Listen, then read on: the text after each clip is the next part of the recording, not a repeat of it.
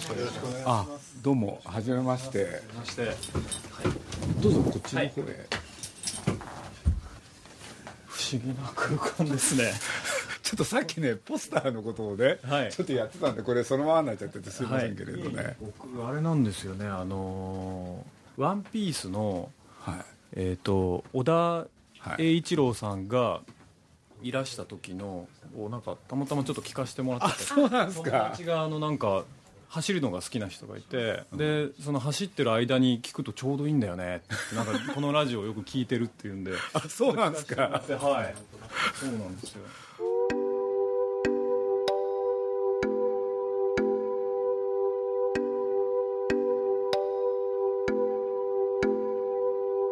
鈴木敏夫のジブリ汗まみれ。今夜レンガ屋に訪れたお客様は俳優の西島秀俊さんアニメーション映画「夜の帳の物語」で声優をされている西島さんですが今夜どうしても鈴木さんと語り合いたい話題があったそうで。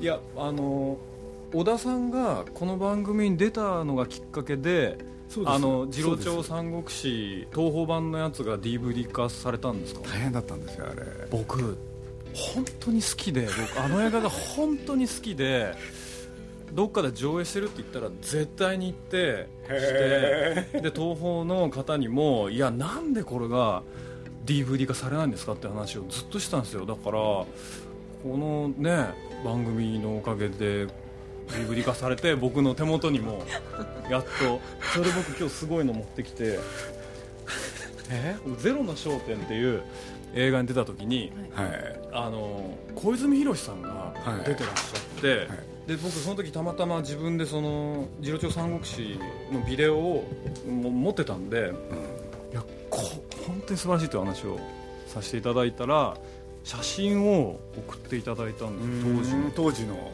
スチールですか？そうなんですあサインがしてある。そうなんですはえー、それ今日これなんていうんですか？いやなんか次郎長三国志の話がしたくて。来たんですけど、はい、1950年代に東宝で公開された映画「次郎長三国志」シリーズ9部作。牧野正弘監督による次郎長一家の活躍を描いた痛快娯楽時代劇です。これね本当にもう全国の人に見てもらいたいぐらいですよね。なんで知ったんですか？だって若いでしょ？そうですね。まあ僕もでも映画好きなんで、まあよく見てるんですけどやっぱり名画座でかかってて最初に第5部かなんか見たんですよ。そうなんですよ。それで見て面白いけどなんか一緒に行った人が「え？1部から4部とか見てないの?」って言われて、であこれまずいなと思って実際面白かったんでそれでそうですね。でその後まあだから見出してその後6部があれですよ。僕一番好きなの。もうひたすら男泣きし続ける。お蝶が死んで。あれ好きなんですか？僕あれ一番好きですね。もうずっと登場人物泣いてますもんね。蝶死んで笑えって言ってみんな嘘で笑って。最初に護衛官があるでしょ。護衛官？要するに最初にね、はい、あの文字がヒャレあありますね。はい、はい、なんて歌でしたっけ？いつも覚えてんだけどな若き続くと思うなみたいなこと、ね、若きとって末を長きと思うな。はいはい。いいんですよね、ね、あれ。ですよね。だからあれって第6部でしたっけ？そうです、ね、人が死ぬってのは一体どういうことなのっていうのはテーマになってるでしょ、はい、だ5部あれ？5部？どっち、まあ、豚松が死ぬじゃないですか、はい。でお蝶が死んで。あれはね豚松が死ぬって加藤大輔さんのやつでしょ。そうですね。あれはね七人の侍に出なきゃいけなかったからなんですよ。僕はあのこれ読んでますから映画としてあそう。この本まで持ってるんだ。まあ一応まあなんで今日持ってきたのかっていう。いやね。いやそうですよね。七人の侍で豚松殺せっていう電報が来てっていう。これで牧野正弘が説得するんですよね、はいはい、加藤大輔を、うん、要するに黒沢のは出た方がいいっつって、はいはい、でついてはお前を殺すと。で、ね,、でもあそこからすごくこう悲惨になっていくじゃないですか。どんどん表情旅になってボロボロになってっていうのがねなんかしびれるんですよちょっとどうあのね年齢がおかしいんですよ。いやそんなことないんですけど。いやあれはね。あんな映画出たいよなって思って。僕あの加藤大監督の「遊興一匹」って映画がすっごい好きであなたいくつなんですか一体。41ですけど。で渥美さんがそやってるじゃないですか。そあの渥美さん僕一番好きなんですよ。真ん中で死んじゃいますけど。ういやあの時の渥美清って僕も大好きなんですよ、はい。あれも好きです。喧嘩立つっていうあのえカゴあの内田良平のやつでしょ？3回結婚するやつ。だってあれ喧嘩立つって見てる人なんかいないですよ。そうですかね。あいない。僕はビデオ持ってますけどね。僕も DVD 持ってますけど。DVD 持ってるはい。なんでこんなちょっと待って話が合うんだってもうねあの、何したっけ？夜の賭場の話はやめましょう。いやそれも知らないところなんですけどいやいやいやいや、はい。本当に映画好きなんですね。そうですね。好きです。え他あんまり趣味とかないんですか？ああそうですよね。作りたかったんじゃないですか？いやえっ、と僕は大学に入ってまあちょっと、うん道違うかなと思ってウィキペディアで見たら工学部ですよあそうですね。さっき見たんですけれど。はい。でちょっとこっちは違うかなと思ってじゃあ何やろうと思ってそのもう大学行かなくなって後悔しない道ってあるかなと思ってでもまあなんかやらなきゃって思った時にまあうちの父親がやっぱすごい映画好きであと大島渚監督の、えっと高校と大学が同じだったお父様ですよ。それでなんか大島渚監督がよくなんかこう話に来てこうだっていう話をしてたとかなんかこうそういうのも聞いてて多分そういうのもあったのか映画の現場に行けばなんか毎日楽しくてお金なくてもこういいんじゃないか。でもそれは多分僕あの撮影所システムをイメージしててうん。なんか撮影所があって多分朝毎日行って撮影してなんか5時ぐらいに終わって酒飲んで帰るっていうのをずっとやってればもうそれだったら楽しいし後悔しないんじゃないかなと思って。で、まあ、入ってみたら撮影所システムなんてもうなくなってたんですけどでそうですねあの周りにとにかく撮影映画の撮影現場に僕は行きたいんですけどっていうことを言ってたら高校の先輩がちょっと履歴書持ってこいっていうんで入っていって渡してただその人があるギタリストの坊やをやっててでなんかこう巡り巡って事務所にそれがい、はい、行ってそれではい俳優になったんですいやーしかしたまげた。驚きましたね。だって加藤大見てる人いないですよ。そうですか？みんな見ればいいのになっていや僕本当に次郎長三国志はなんか中学とかでみんなこう見るとなんかすごいよくなんか人生のこう勉強なとかって僕あんまり信じてないんですけどその映画とかがそんなもんでもないだろうって思うけどあれはなんか本当にこう人のこういろんなことがこう勉強になると思いますけど。うん。何より面白いし。すっきりした。もう。今日はもう絶対話そうと思って。僕なんか年のせいでいろんなものをこうやって見てきたから例えばチャンバラでもね、まあ、皆さんしょうがないのかもしれないけどみんな腰高でしょ？そうですね。いやもう耳が痛い話ですけど。いやだから重心がもっと低くならないかはい。な っていうね、そしたらあの黒澤明っていう人とねあの宮崎駿が対談した時僕そばに行っててね、そしたら今の中台達也っていう人が単なる通行人役、なのにもかかわらず要するに本物の刀刺して2週間歩く練習これで要するに刀の重みでね、はい。どういう歩き方になるかを勉強しろっつって。これで2週間後に本番。いいですね。いやそういうことがやっぱりやりたくて。わかりますよ。その徹底的に役作りをすると僕あの海外の監督だと平気で要求してくるんですよ。僕「さよならいつか」って韓国の映画であの本当に普通に「いやお前あの60の役の時の体重増やしてくれ」っていうのを普通に言って しかも1 3キロ増やしていったら「すまん取り順変わったからあ落としてくれ」って一月 で1 5キロ落としたんですよ。1 3キロ増やしてるから落としてたんですけどとか「カット」って映画でアミール・ナデリってイランの監督は「お前は一切喋るな」これから一切スタッフとも共演者とも一切家に帰っても一切喋るなって言われて人と。1か月半僕喋らなかったですね。おはようございますって言われても無視してました。っていうことをでもそうやらせてくれるっていうで監督がそういうことをやらせてるってなってるから別に共演者の方もあのこう当たり前のあもう受け入れてくださるしなんか何よりもすごいこう充実感があっていいですね。いや本当やりたいんですよね。なんか徹底的にもう、うん、でやっぱりその僕はアミール・ナデリ監督にすごいいろんなことを教わったんですけどいやもう気にするなと。お前がもう狂ってると思われてもこいつはもうなんかなんだって思われてもいいんだって。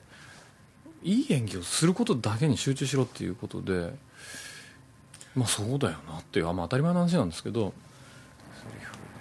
難しいですよね去年連続ドラマとして放送して話題を呼んだ西島秀俊さんが出演されているドラマ「ストロベリーナイト」この劇場版が1月26日より全国公開されます。あのこれ僕いつもいろんな映画見てきてね、思うんだけれどヤクザの役とね警察はい。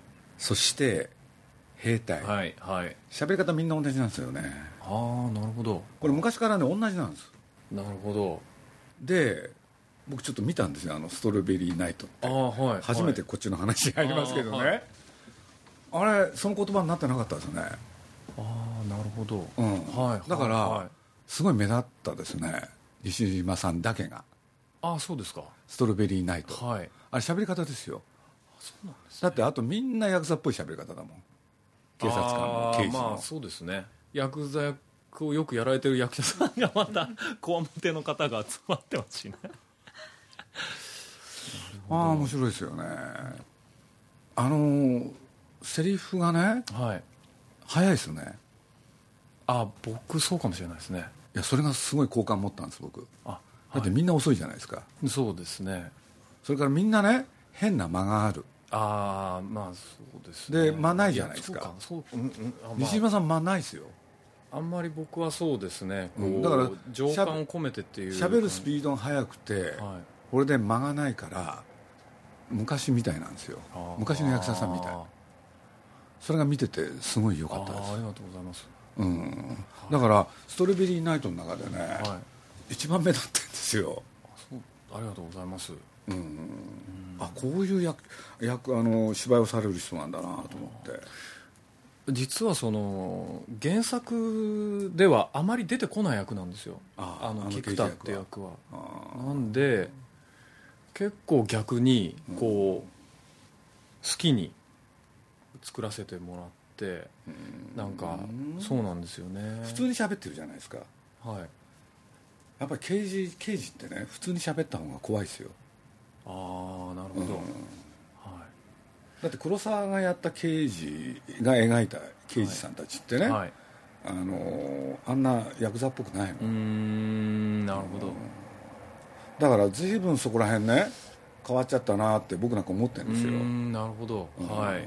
まあ僕は例えばの野良犬かなとかああいうの見てるとね、本当刑事って人のやったことを追いかける商売でしょ、うん。まあ一言で言うと嫌な商売、はいはい。そうその臭みだとかね、ん。そういうのがに匂いが立ち込めてくるんですよ。はい。そう見ててね刑事だけはなりたくないなっていう。はいはい。でもそういう刑事が最近出てないですよね、そうですね。やっぱりそうなんですよね。であとこう昔だったら刑事部屋はもうタバコがこうもくもくしてとかねえいうのがやっぱり今でもそうねダブルフェイスっていうやつで「インファナル・アフェア」って香港のはい。映画のリメイクだったんですけど、ほうほうほう。それで「あこれタバコ吸っていいですか?」っていう話をして、吸っていいっていうんでもうどんどんもうほ吸えるところは全部吸ってる感じなんですけどでもやっぱりなんかタバコの印象がなんかよよかったっていうのを言われて、まあ。大事ですよねそうなんですよね。僕ら今作ってる映画がね、はい。戦争中扱ってることもあるんですけれど、はい。全編タバコ吸ってるんですよ。ああいいですね。でこれはね意図的にやってますよね。その方がいいってことで、はいはい。そういうなんかちょっとしたことがこうちょっとしてないですよね。まあ重要な小道具ですよねタバコ。は、うん。でももう何十年？僕はちょっと遅かったんでまあでも18年ぐらいですかね。一向にうまくならないですけど。でもストロベリーナイトは良かったですよ、あありがとうございます。ちょっと僕らが今やってるやつで今悩んでる声があって。あら。ぜひ。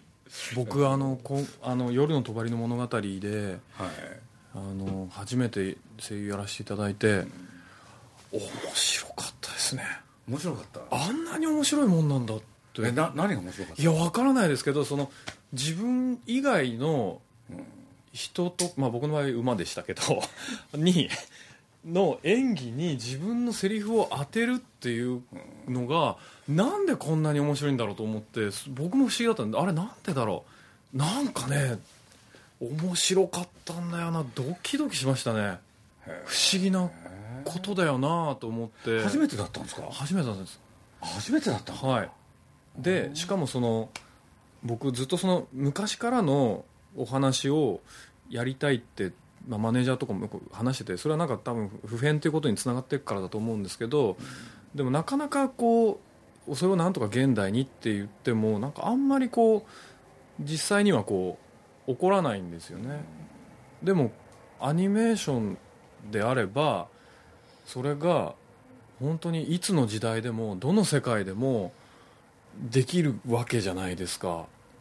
で僕はその演技してる時はとりあえず自分のに体を使わなきゃいけないわけでどうやってもこの41歳、まあ、多少年齢の幅ありますけど特に舞台よりも映像になるとその幅は僕はもう20代の役はやれないわけでで、まあ、日本人であってっていうこうどうやってもそこのくくりからは離れられないのがねえ解き放たれる。えもうなんかすごい自由ででしかもあの感情はやっぱり同じように込められるんで面白かったですね。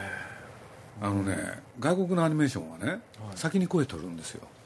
ああ後で絵を。絵を描くんですよそれに合わせて、はいはい。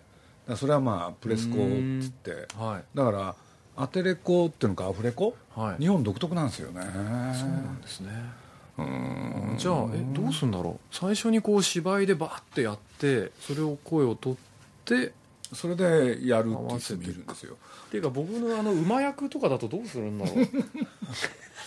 だから、あのー今の夜の帳のね、あはい。のオスロー監督っていうのもおそらく先に声取ってますよね。おそらくっていうのがまず間違いなあーく。なるほど、それでしかも僕オスロー監督の声のを見てたんですよ。で自分の当ててみた時に、あれってそれはもともとちょっと思ったんですけど僕の声ちょっと若いんで、なんかその父親的なこう包容力を持った少年との関係っていうよりはなんか友達に近くなってなんか愛してるよーって言い合ってる感じがなんかすごいなこれと思って。なるほど。なんかねでもやっぱりそれも面白くてその声の年齢というかそのと特性によって、まあ、当たり前ですけどその役との関係性が全く違って見えるのも面白いというか困っていいのかなって思いながらこうやってたんですけど面白かったですね。いやもうぜひ読んでください。僕どんどんやりたいです。うん。だからまあ特に今回なんかはねそういう戦時中はい昭和を扱ってるんでね。ああそうなんですね。その時代の雰囲気っていうことで言うと、やっぱり喋りが大事なんですよね。難しいでしょうね。だから今のあのゆっくりした、ね、皆さんのあれだとやっぱり雰囲気出ないんですよね。んなるほど。セリフの量はでも増えてんじゃないのかな。どうなんだろう。不思議。あの肉体の表現が減っちゃってるっていうのはあるとあ説明思います。なんかその僕は、まあ、僕体を動かすのも好きだしアクションとかやりたいんですよ。それでまあそれこそ、まあ、ミルナディとかにもお前はそんな体動くのになんでそういう役があんま来ないんだっていうのを言われてだからそういう映画に出ろと。だから海外の映画にもお前はあんまなんかぼんやりしてるけどちゃんと目を向けてで確かに海外の映画だとやらせてくれるんですよ。あのこの間もちょっとある映画撮ったんですけど普通にこう屋根をダーって落ちるみたいなのも、もうやりたいんだけどそしたら「あいいいいよ」って言って「大丈夫俺たちあの安全だから」って言って2人ぐらいはこう綱持ってるだけでしたけど 6階のこうガラスのとこでこれガラスちょっと危ないかもしれないから気をつけてって言われて鉄のここだ乗ってって言われて真夏で暑くて僕足の裏全部やけどして水ぶくれになったけどもう楽しくてもっと滑り落ちろもっと滑り落ちろって言われてもうスピード出してこう滑り落ちたりとか車がビュンビュン通ってるとここう行くのとか吸って抜けてくとか車もあとそれは日本じゃなないとこでやったんで一応ちゃんと言っときますけどあの海外に行って撮影したんで問題はないんですけどあのこう全部やらせてくれるんですよ、ね、ジャッキー・チェーンの新鮮さって体だったんですよ。肉体だったんですよ。ああはいはい、うん、そうですよね、うん。うん、まあでももともと映画ねキートンとかもみんなそうですよ。みんな肉体使ってるんですよ。そうなんですよね。だからどんどんその確かに大変だから、ですけどもうできるんだったら隙があれば僕はなんかそういうなんだろう乱闘シーンとかそういうシーンをやりたいと思ってるし実際そういう話はするんですよ。もうちょっとでもいい。もうなんかもう頭のワンエピソードなんかその犯人逮捕でなんかとりあえずなんか殴ってるとかそういうのを入れてほしいっていう。話を。まあね、まあ、説明が多くなってるからな、うん、でまあストロベリーナイトは結構そういうのまだやらせてもらえてたんで下手するとねあれ？これなんか話し合いしてる間に事件解決してんじゃないかっていうでなったらね嫌じゃないですか。刑事本なのに。なるほど。だからまあそういうシーンがねどんどん僕はやりたいんですよね。そのやりたいんですよ。それでもみんな見たいと思うんですけどね。そういうこうそうですよ。アクションシーンとかなんかはお色気シーンとか、うん、ね子供の頃とかそういうの見ちゃいけないっていうもんをこう見たいって映画とかの特にそうですよね。そういうもんじゃないですか。こうちょっとうんなんかこう後ろめたいとは言わないけどやっぱりうん。怪しくなきゃいけないそう思うんですよね、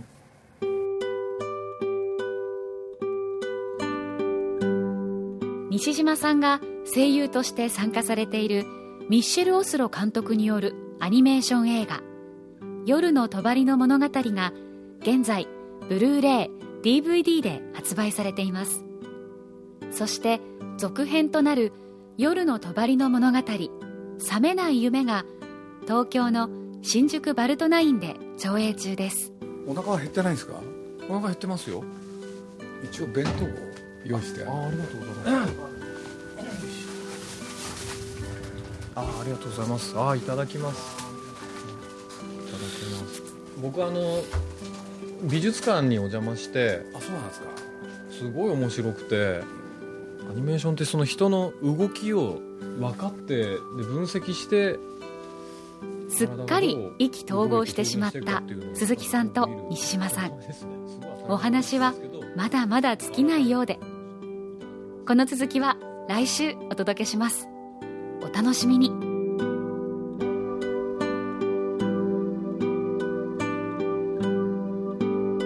鈴木敏夫のジブリ汗まみれ。この番組はウォルト・ディズニー・スタジオ・ジャパン。JAL 町のホットステーションローソン。アサヒ飲料。日清製粉グループ。立ち止まらない保険 MS&AD 三井住友海上。au の提供でお送りしました。JAL とスタジオジブリは空を飛ぶプロジェクトを実施中。空を飛ぶことのロマンを伝える素敵なプログラムを展開しています。空への尽きない夢を感じてください。詳しくは JAL 空を飛ぶで検索。